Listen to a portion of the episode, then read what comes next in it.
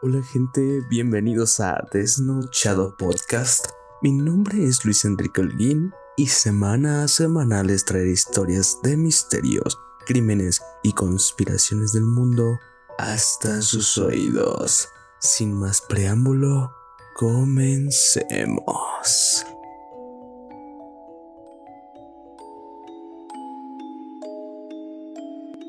Hola gente, ¿cómo están? Espero que se encuentren muy bien y que hayan tenido una semana excelente.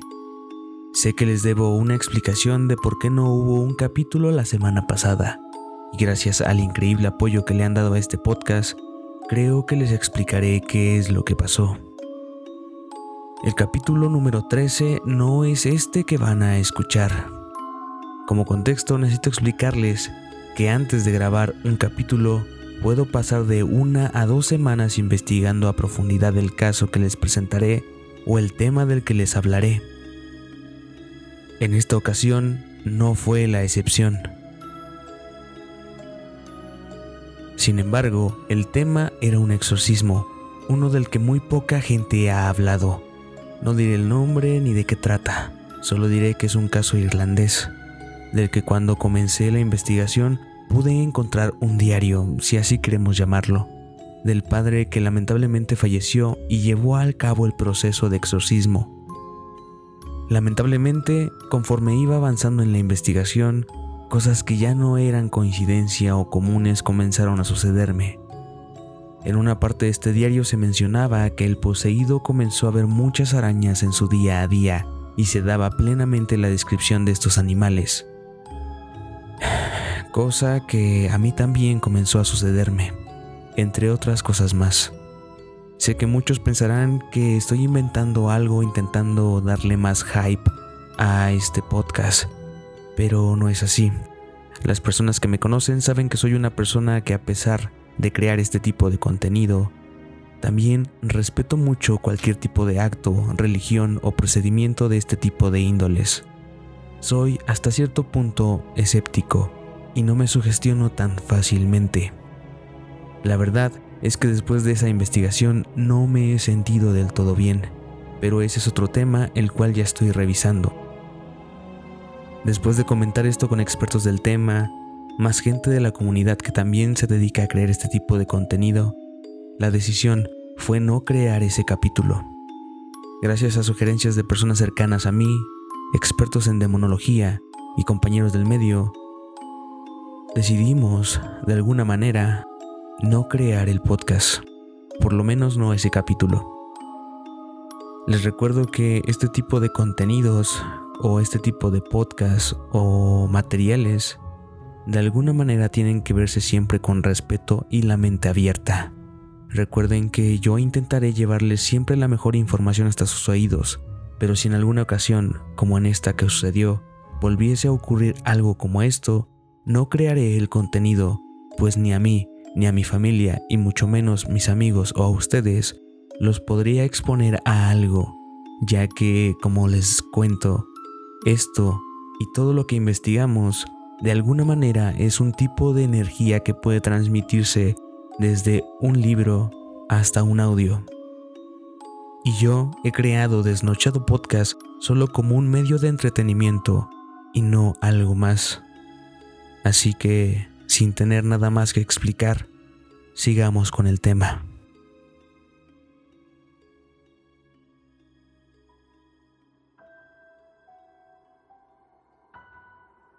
El día de hoy tocaremos un tema que a muchas personas les puede causar interés, miedo y hasta curiosidad. Hablaremos de algo que por lo menos en alguna ocasión ha salido a tema en pláticas nocturnas de familiares o amigos. Así es, gente, hoy hablaremos de la Ouija, ese tablero y juego que a más de uno le ha quitado el sueño. Así que, como ya es costumbre, y para que puedas disfrutar más de esto, te recomiendo que apagues las luces, colócate unos audífonos y déjame sumergirte en esta experiencia. Sin más preámbulo, comencemos.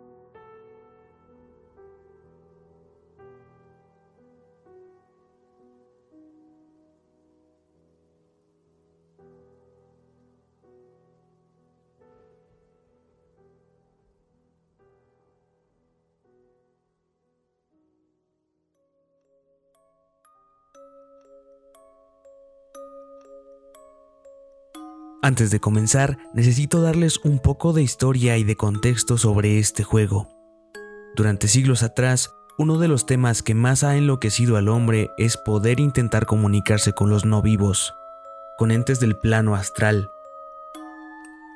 Por lo cual se han inventado distintos rituales, juegos y procesos para poder hacerlo.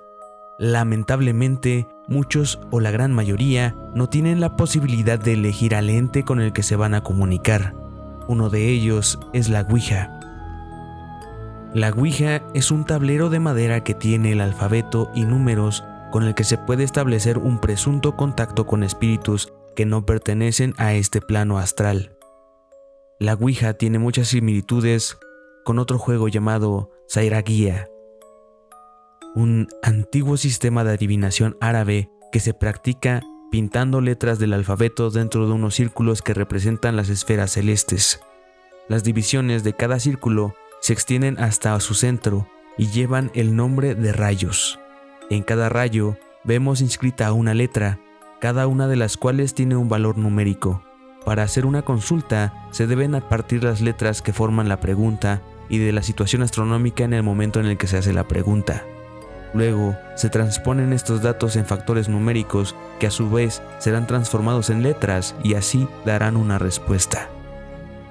El tablero Ouija tiene un origen impreciso.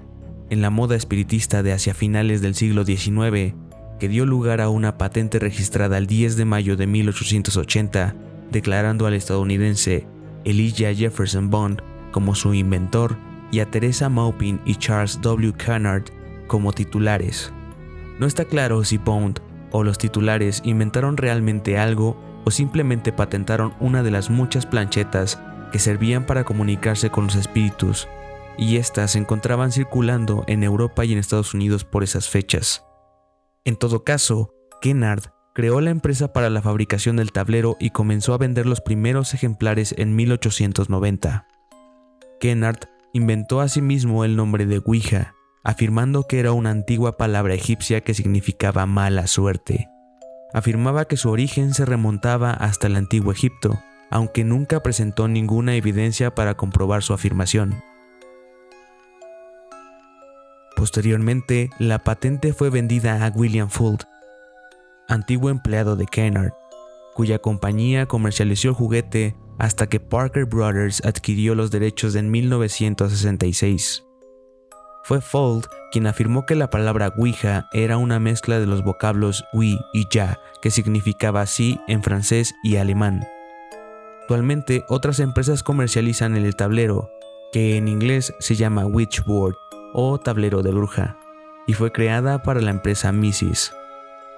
Pero realmente no fue hasta mediados y finales de los 90 cuando la compañía Hasbro lanzó su popular tablero Ouija al mercado como un juego para niños mayores de 8 años, y se popularizó cuando una medium en un espectáculo la usó para presuntamente comunicarse con un familiar fallecido de una persona del público. Para poder jugar este juego aparentemente inofensivo, hay distintas reglas que a lo largo del tiempo han cambiado, pero más vale que si tienes pensado jugar, las tomes en cuenta y te las dejaré a continuación. Antes de empezar con las reglas, debo decirte que para poder jugar a la Ouija no es necesario tener el tablero de madera como los ya fabricados, ya que puedes tomar una superficie plana donde escribirás en la esquina superior izquierda la palabra sí y en la superior derecha la palabra no. Debajo pondrás todas las letras del alfabeto, así como los números del 1 al 0, y algo muy importante es que debajo de todo lo que hayas escrito colocarás la palabra adiós también deberás de tener un apuntador o seleccionador, el cual deberá de servir como un objeto que moverá el ente para indicar cada letra o palabra. Esto puede ser un vaso o un puntero de Ouija. Ahora sí, las principales reglas son, nunca, pero nunca, juegues solo a la Ouija. Nunca permitas que los espíritus lleven el puntero hacia los extremos del tablero, de manera que el puntero pueda salir de él ya que así es como han ocurrido muchas de las posesiones. Crea un ambiente ideal para jugar. Esto se crea apagando las luces. Apaga todo tipo de electrónico que pueda distraerte durante el juego, incluyendo celulares, y enciende unas cuantas velas con las cuales solo puedas alumbrar el tablero. Si el puntero se mueve para los cuatro lados del tablero, significa que el espíritu no es bueno. Nunca uses la Ouija cuando estés enfermo, ya que esto te hace mucho más vulnerable a cualquier entidad. Solo juega con personas de confianza y serias. Nunca te tomes a broma este tipo de juegos. Tampoco hagas preguntas con ironía. Antes de entrar y salir de una sesión de Ouija, pide permiso al espíritu. Nunca juegues a la Ouija en lugares como cementerios o locales donde hubo asesinatos brutales, ya que son lugares extremadamente cargados de energía. Si ya comenzaste en algún momento alguna sesión, nunca prestes tu tablero de Ouija a nadie. Se cree que solo hay una forma de deshacerse de una tabla Ouija. Primero, tendrás que romperla en siete trozos, después tirar agua bendita sobre él y finalmente tendrías que quemarla. Nunca dejes el puntero solo encima de la tabla. El espíritu que haya tomado en ese momento posesión de éste podría llevar fuera de la tabla el puntero y así ser libre. Sobre todo, nunca, pero nunca, preguntes nada relacionado con Dios, religión, días de muerte o predicciones. Ahora, cuando tú decidas terminar el juego, tendrás que seguir las siguientes reglas. Si hay más de una persona usando el tablero, todos deberán de estar de acuerdo que el tiempo de finalizar ha llegado. Cuando decidan esto, muevan el puntero hasta la palabra adiós. Cuando lleguen ahí, retiren todos la mano de la tabla y del puntero al mismo tiempo. Asegúrense de que nadie nadie se quede tocando el puntero. En este momento sería el momento indicado para encender las luces, apagar las velas y guardar el tablero en ese orden. Como pudiste darte cuenta, yo no te mencioné cómo iniciar una sesión de Ouija, ya que aunque todos crean que es solo un juego, lo mejor sería que no intentaras jugar con cosas que no conoces, pero si aún así deseas intentarlo, Debo aclarar que este podcast se deslinda de cualquier acción realizada por los oyentes y deberás de hacerlo con todo el respeto que se merece. Después de explicar todo esto, es momento de pasar a los relatos que han surgido después de jugar con la Ouija.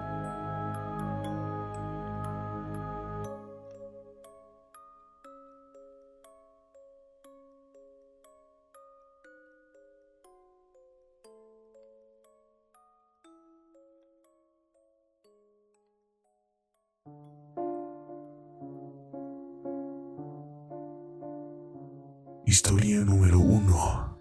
Nunca dudes de la Ouija. Esta historia comienza con Janet y Stacy, quienes eran dos jóvenes adultas que una noche al sur de Wisconsin decidieron jugar a la Ouija, pues el padre de Janet tenía un tablero y entre curiosidad tomaron la terrible decisión de intentar jugar. Todo comenzó como un juego y entre risas y burlas comenzaron la sesión. Esas risas demasiado rápido se vieron desvanecidas cuando ambas notaron que el puntero comenzaba a moverse de maneras muy extrañas. Y aunque ambas creían que la otra era quien la estaba moviendo, descartaron esa teoría cuando ambas soltaron el puntero y el tablero les reveló el nombre de quien era el contacto en el inframundo. Lamentablemente el puntero comenzó a deletrear B, E, L, I, A, L. Y si por alguna razón no sabes quién es Belial, te explicaré. Él es uno de los demonios mayores y príncipe del infierno, junto a otros ángeles caídos. Seguido de su nombre, la tabla Ouija les dio un mensaje que las dejó heladas. Lo que no crees es real. Las chicas, por el temor, nunca cerraron el juego y a partir de ahí sus vidas comenzaron a tornarse muy diferentes, ya que una madrugada Stacy se levantó y bajó por un vaso de agua a la cocina. Pero en cuanto servía su agua, comenzó a escuchar la voz de una niña viniendo de la sala. que comenzaba a llorar y a gritar. Pero extrañamente, en cuanto dejó su vaso para ir a ver qué era, encontró una pequeña nota escrita con un extraño color rojo que decía, Te lo dije. Apenas terminó de leer esto cuando sonó su teléfono celular y era Janet, quien le decía que estaba muy preocupada pues su hija no aparecía y como si una voz le dijera a Stacy, Voltea al suelo. Stacy pudo notar un charco de sangre y comenzó a seguirlo encontrando el cuerpo de Janet, quien aún en el teléfono repetía con una voz deformada.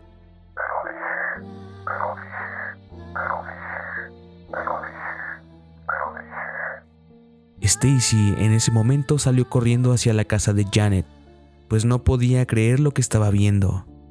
Pero al llegar ahí, solo encontró el cuerpo desmembrado de la hija de Janet, la cual provocó que ella perdiera el conocimiento por tal impresión. Al despertar, se encontraba en un hospital esposada, pues al parecer ella era quien había cometido esos horribles hechos, que según cuenta ella, fue la Ouija quien los realizó, pues de alguna manera Ellas le habían faltado al respeto al tablero.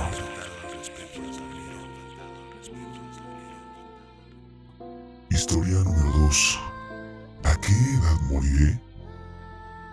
Jennifer Lynn Springman era una joven de 14 años que vivía en el estado de Illinois en Estados Unidos.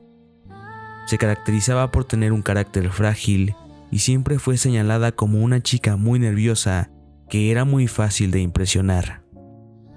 A sus 14 años, en una noche de 1972, se vio tentada por una amiga de la escuela a jugar con el tablero Ouija.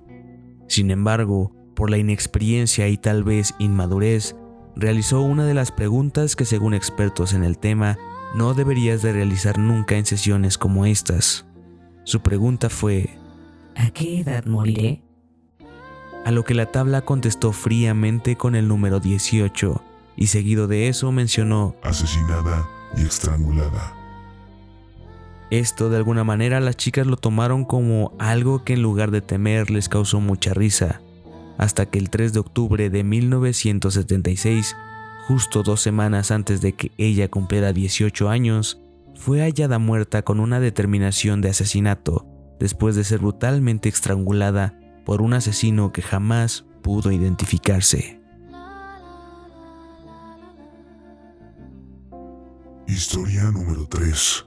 El caso de Colin Roberts. Colin Roberts era un joven de 15 años, aparentemente normal, y contaba con muchos amigos como cualquier adolescente. Él jugaba mucho al tablero Ouija, esto con sus amigos, y esto se tornó poco a poco en una actividad tan frecuente que inclusive lo llevó a jugarla solo. Fue en este punto donde Colin empezó a actuar más retraído y solitario. Y cierto día dijo la siguiente afirmación que perturbó a todos los testigos que quedaron atrás para contar esta historia. Lo que él mencionó, viendo hacia el suelo, fue, Hice un pacto con el diablo y ahora tengo que ir a una fiesta. Poco después, Colin se suicidó. Se colgó en un árbol aledaño a una iglesia en el pueblo de Belfast, en Irlanda. Pero lo horrible de este caso, el cual aún no ha tenido una explicación, es que existen muchas teorías. Lo que sucede es que un mes después de su muerte encontraron dos cuerpos de cabras muertas en el mismo lugar donde el joven se suicidó. El caso de Colin Roberts ha desconcertado a expertos ya que los informes nos hablan de un adolescente inteligente y pragmático que no sufría ninguna enfermedad mental. Por lo tanto, ¿es posible que Roberts hubiese empleado realmente la Ouija para ponerse en contacto con alguien? La teoría más propagada, pero a la vez la más terrorífica, es que lo que sea que el chico haya contactado con la Ouija, tal vez contactó también a otras personas para que hicieran un ritual o tributo en el mismo árbol, pues Colin dejó una nota atrás diciendo que el espectro con el que contaba Le ordenó quitarse la vida en ese lugar.